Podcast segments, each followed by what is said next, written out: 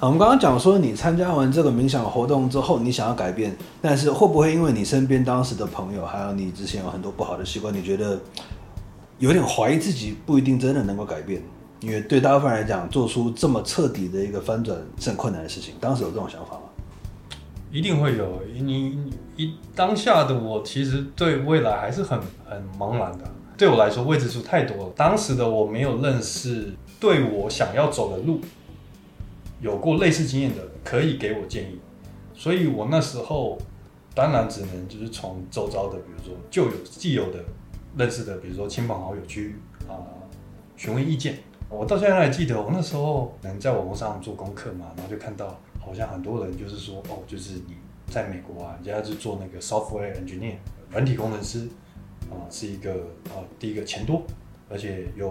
容易找很好找到工作的一个一个行业，尤其是以我们这种外国人去的话，我那时候就想要走这条路。某个亲戚我就记得跟他聊，我说啊某某长辈啊，我说哎，这是我的想法，我想要出国去美国，然后就是念那个 computer science，然后在那边找工作啊。我看到人家都赚很多钱啊。这个某某长辈啊，他就跟我说，他说你你不要想了啦，他说嘞那个。那个人不会是你？为什么？他有这么根据这样讲？他应该也没什么根据，他只是都认为说啊，我讲的那个就是天方夜谭。因为他说什么啊，你你的年薪变个四五百万，他说那个人少之又少，那个都是顶尖的人才，他有办法在美国找到工作啊，拿到那么高的薪水，所以那时候就泼冷水。那当时的我其实因为其实也蛮无知的，所以我也没有去辨别他的这一个论点是否。可信，所以我就听了。我自己事后我讲，当我问一个人意见的时候，某个人如果在某某方面很厉害，他如果对 A 这件事还不代表他对 B 这件事也很懂。但是当时的我就是一种迷失嘛，就觉得哎，这个人他哎是一个我尊敬的人，他在某一方面很有成就，我认为哦，他应该什么都懂。那时候就这样听信了，所以也因为这样子，所以就放弃了这条路，也是很茫然啊，就想说啊，那人家说好，那你就是大学是念。商学院的嘛，那就是去念个商学院，去念个商学的跟商学 business 相关的一个一个一个硕士学位，就这样就好，然后赶快找到工作。但是要出国的话，就是要考托福。那你刚刚讲说你的英文很烂，对，到底具体是有多烂的那个是吧？多烂？基本上就是我记得我念了一年多，考了五十九分。你用猜的，大概分数也跟我差不多。那个听力跟阅读我没有写完，写不完。口说那个写作就不用讲了，我可能也吐不出什么东西。嗯，那在当时你英文这么破烂的情况之下，为什么你还可以坚持下去，考到不错的分数，决定出国？你做了什么事情吗？从我开始想要出国念书，一直直到真的出国念书，我想我大概花了六年的时间。我那时候只是想要念商学院，那那时候就是去补 GMAT。那 GMAT 就是一个商学院要用的一个考试，加托福，托福是测试语言能力。那我在考 GMAT 的同时，啊，刚好就是在这个 SK Two 的合作伙伴，就是 A Two。我在 A Two 上课的时候，刚好我觉得运气很好，就是遇到了一个算是我贵的，他给我指点迷津。我那时候其实只是想说，哦，就是去洗个学历。啊，念个随便一个商学院的硕士，赶快出国，就分数也不用想要考到多高，反正考到，然后可以申请，就当年申请，就当年就出去念了。我那时候认识这个朋友，他这个朋友他那时候在国际的大公司上班，他在加拿大长大的，他那时候就跟我说，你现在如果赶快出去的话，你可能会得不到你想要的东西。你想要达到的是在美国留下来，找到一个理想的工作，可是你现在做的事情，基本上跟这件事情都是违背的，因为他说你英文那么烂，他就说你英文很烂。在美国找到工作的几率非常低。他说：“你不会因为出国念书一年或两年，你从现在的英文就可以，你现在的英文程度可以变到就是找到工作的那个那种程度的英文。”他就直接这样跟我讲。第二点就是你在国外要找到工作，还有一点很重要就是要透过学校，你的学校很重要。那你现在的程度，你不会申请到什么好学校，大概很大的几率你就是可能要回到台湾，或者回到亚洲。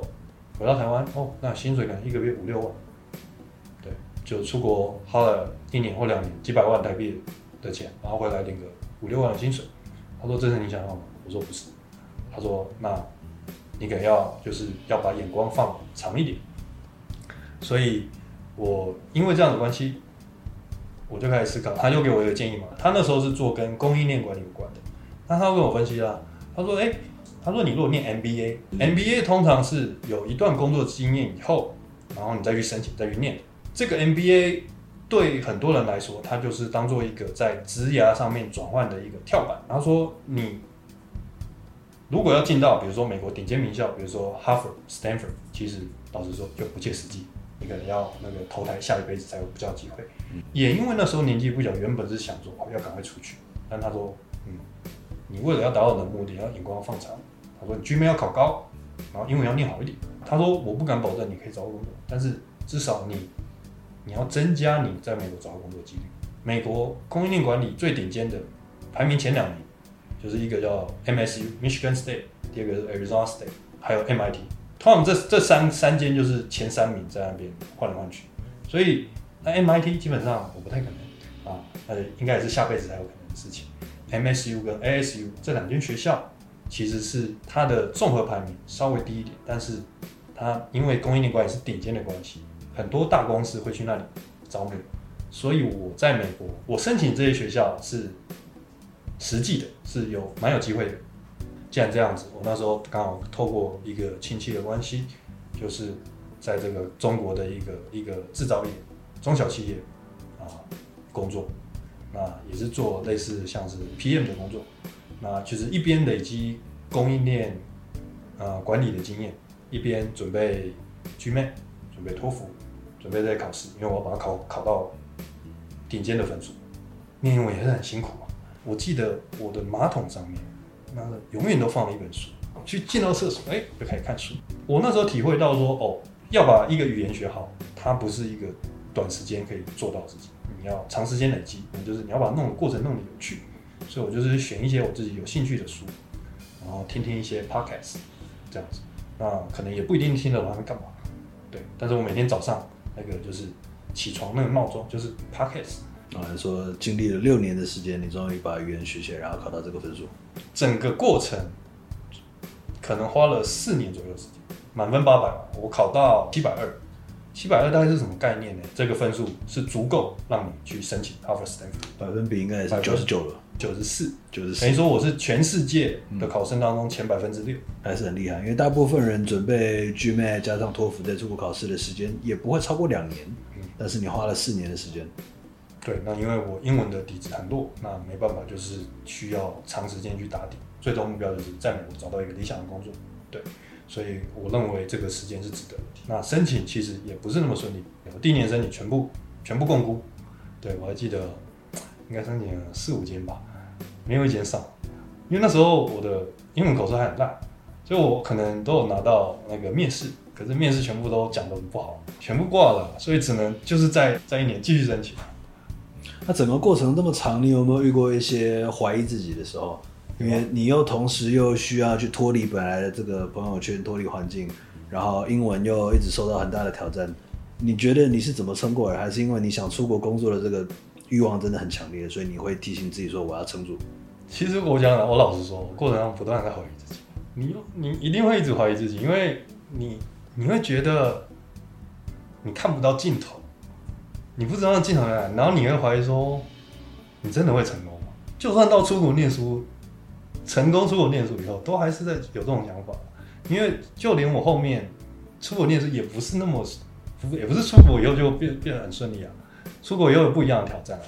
所以我基本上是经历了八九年那种不断怀疑自己人生，但是我都告诉自己什么，哎，you know like I I have nothing to lose 那那种感觉。那我因为你是从谷底翻身起来的嘛。对啊，我想说，反正我也没有退路啊，我我我再怎么样就是这样嘛。我我我觉得，我如果今天不做这件事情，我人生也不会变，那就是没有，什么都没有。那我试了，我不知道我会不会成功，但是我相信有那个机会。但是除了这个之外，有没有一些其他的东西，你觉得是有在支持你？当时的你是怎么样从那个环境里面脱离出来，或者戒掉这些不好的习惯，让自己持续每一天早上用 podcast 来叫醒你，还是你是用梦想来叫醒你？我觉得每个人都会吸引到跟自己有类似的信念、想法的人，所以我觉得那个脱离那环境，其实一方面当然我自己也有做踏出那一步。但是其实另外一方面是因为我的想法是慢慢的在改变。当我的想法改变的时候，跟我原本不志同道合的人，当然我们就慢慢的没有那么多共同的话题可以聊，那慢慢的就疏远。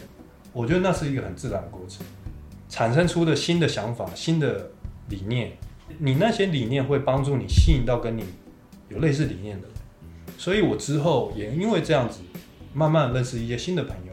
刚好我也到中国工作，啊、那时候去中国工作，其实讲真的，去那个漳浦，我跟你讲，漳浦那个地方，漳浦在哪里啊？你知道漳州嘛？漳州、泉州在在福建，福建省的闽南嘛，就是南边。它也不算连中国的二三线城市都称不上，它就是一个偏乡。啊，基础建设也不是很好，就是我记得那时候去的时候都还那个路都还是尘土飞扬啊。我那时候记得有一次我去看电影啊，那看电影哇，那天我还找到漳浦最好的电影院，哦，那个其实算是蛮大间的啊，设备也还算可以啊，但是那时候我去看的时候播的电影居然是四年前播的电影，那时候也是去去同事的家里啊，那家就你就感觉好像回到台湾的那个五六十年前那种感觉，那还有那里的漳浦的医院，我听人家讲就是说，就是基本上你也不太敢去，呃，因为医生开给药或者帮你做事情，你你开给药你大概也不太敢吃。记得那时候你知道那边在大陆有那个网络有封锁嘛？我记得有一次哦，我还申请 MBA 的时候要上传一个影片，结果那影片居然上传不出去，我还要坐船从那个厦门坐船到金门，我还要跟公司请假去去金门一点，然后用金门的网络才有办法把这个影片上传完成。为了上传 NBA 的申请，你就对对对对对。对对对对，所以那边连网络都是一个呃，不是那么像我们就是平常在使用那么方便的东西。那这个是以前我从来不会去思考到的一个层面。我在去漳浦之前，我从来没有到到过一个这么多的。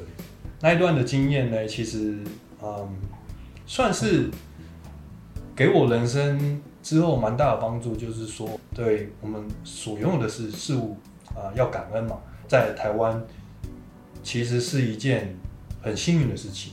那你在中国待了多长多长时间？大概待了两年多三年的时间。那也是蛮长的一段时间。你觉得这段期间跟你出国有什么影响吗？还是它有给你什么样的帮助吗？帮助那时候就是第一个累积啊、呃跟供应链管理相关的工作经验。那另外一个就是我刚刚提到的，呃，对自己的人生你会感到更知足，你会更感恩啊、自己所拥有的人生所拥有的一切，这样。你觉得一路走完到现在，你当时想追求的这些东西，你想要脱离的环境，你想要追求的改变，现在都得到了吗？还是你反而得到的是一些当时没有想象过的东西？我觉得我想要的东西都得到，而且又得到了很多我没有期望的东西。我觉得我们每个人都拥有比自己想象还要大的潜力，你都可以完成你自己认为很难，是甚至你觉得你自己不可能做到的事情。但是只要你愿意下定决心，努力的去把这件事做好，你终究都有很大的机会成功。但是那个过程会比你想象中的还要难，还要久，还要辛苦很多。我大概花了十年，走到一步，认为我觉得说好，我达到我当初想要的目标，就是在美国得到一个理想的工作。其实我当初在美国找工作也不是很顺利，我差点也找不到工作，差点签证就到期。对我最后找到了，所以这十年当中，我有八九年的时间都还是自都还是处于一种自己觉得自己很废，然后还很不成功的一个状况。但是我就是坚持下去，我现在所拥有的东西比我当初想象的东西都还要好更多。财务上面有蛮大程度的自由，不敢说绝对自由，但是有很大程度的自由。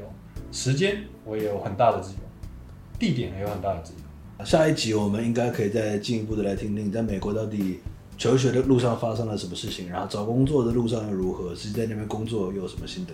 也谢谢燕的分享，也感谢大家的收看，谢谢大家谢谢大家，We will see you next time。谢谢大家的收看。如果你们喜欢我的内容的话，请帮我按赞、订阅、下分享，这是对我最大的鼓励。我们下次见。